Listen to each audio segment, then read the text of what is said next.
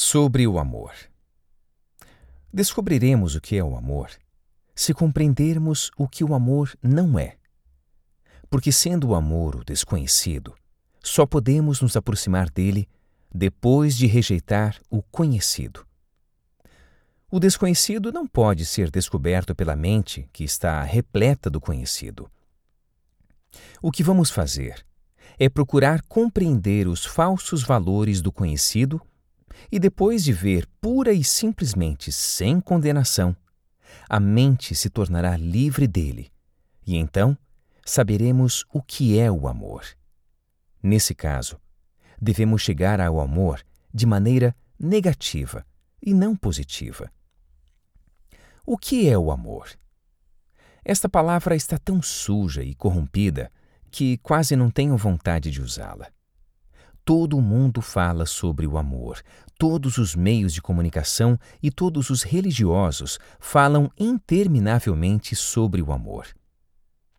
Amo a minha pátria, amo o meu rei, amo um determinado livro, amo aquela montanha, amo o prazer, amo minha esposa, amo Deus. Será que o amor é uma ideia? Se é, então ele pode ser cultivado, nutrido, conservado com carinho, moldado, torcido de todas as maneiras possíveis. Quando dizem que amam a Deus, o que significa isso?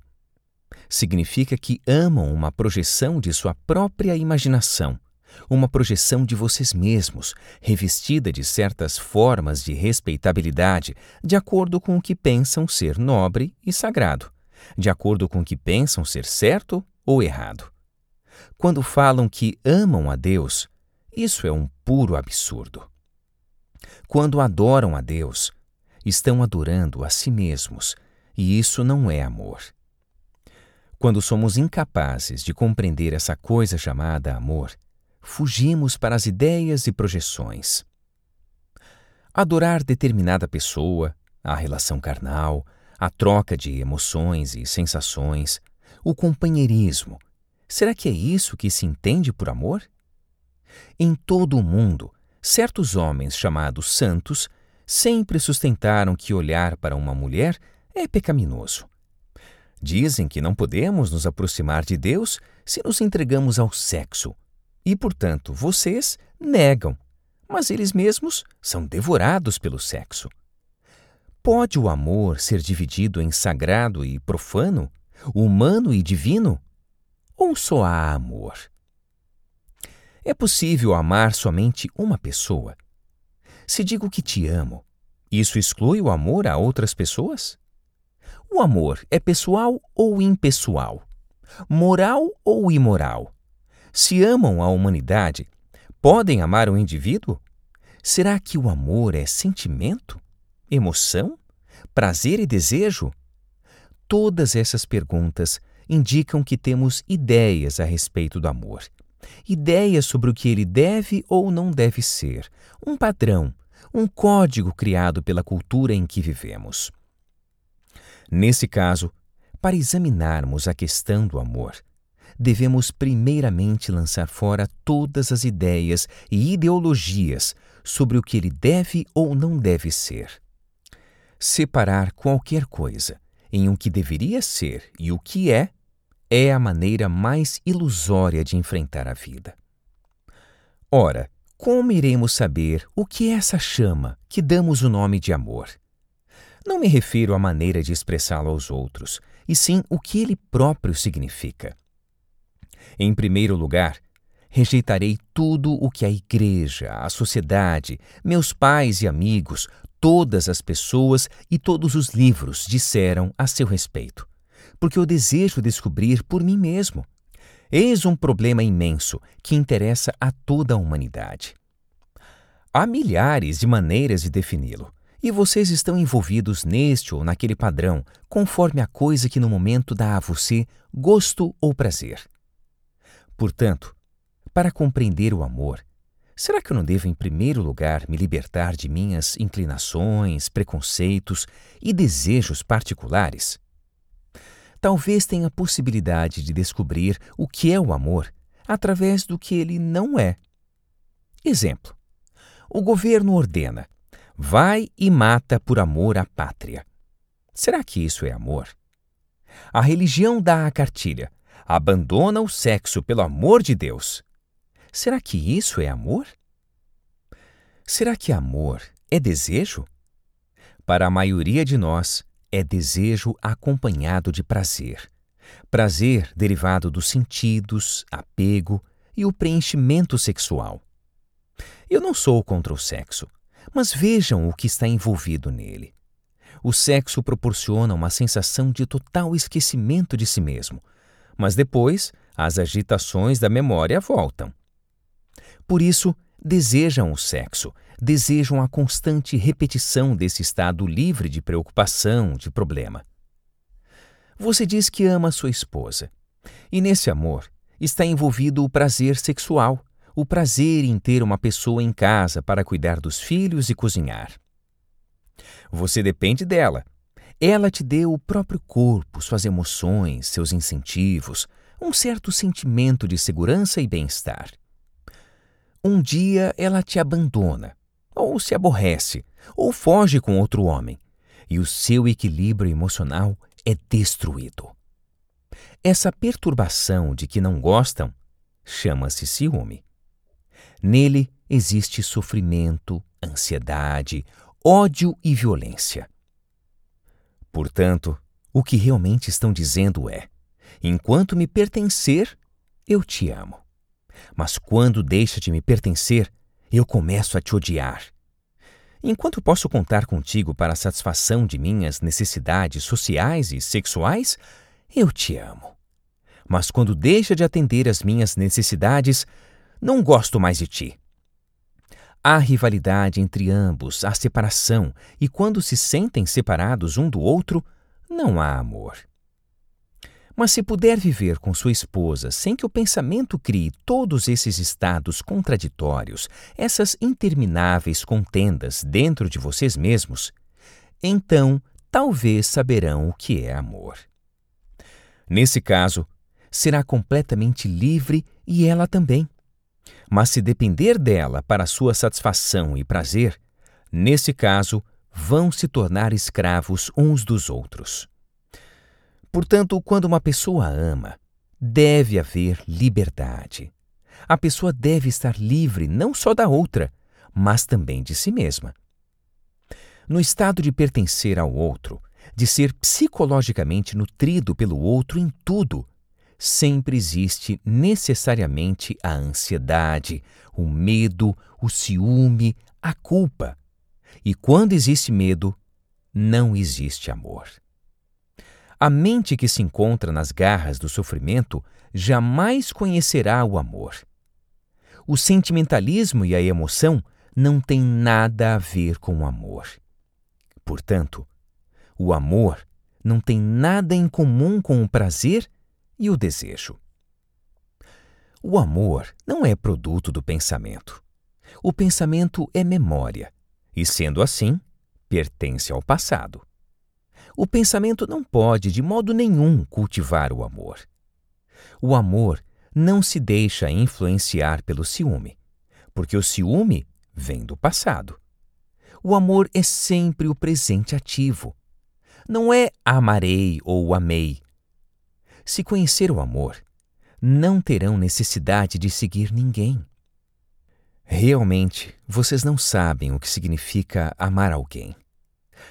Amar sem ódio, sem ciúme, sem raiva, sem procurar interferir no que o outro faz ou pensa, sem condenar, sem comparar.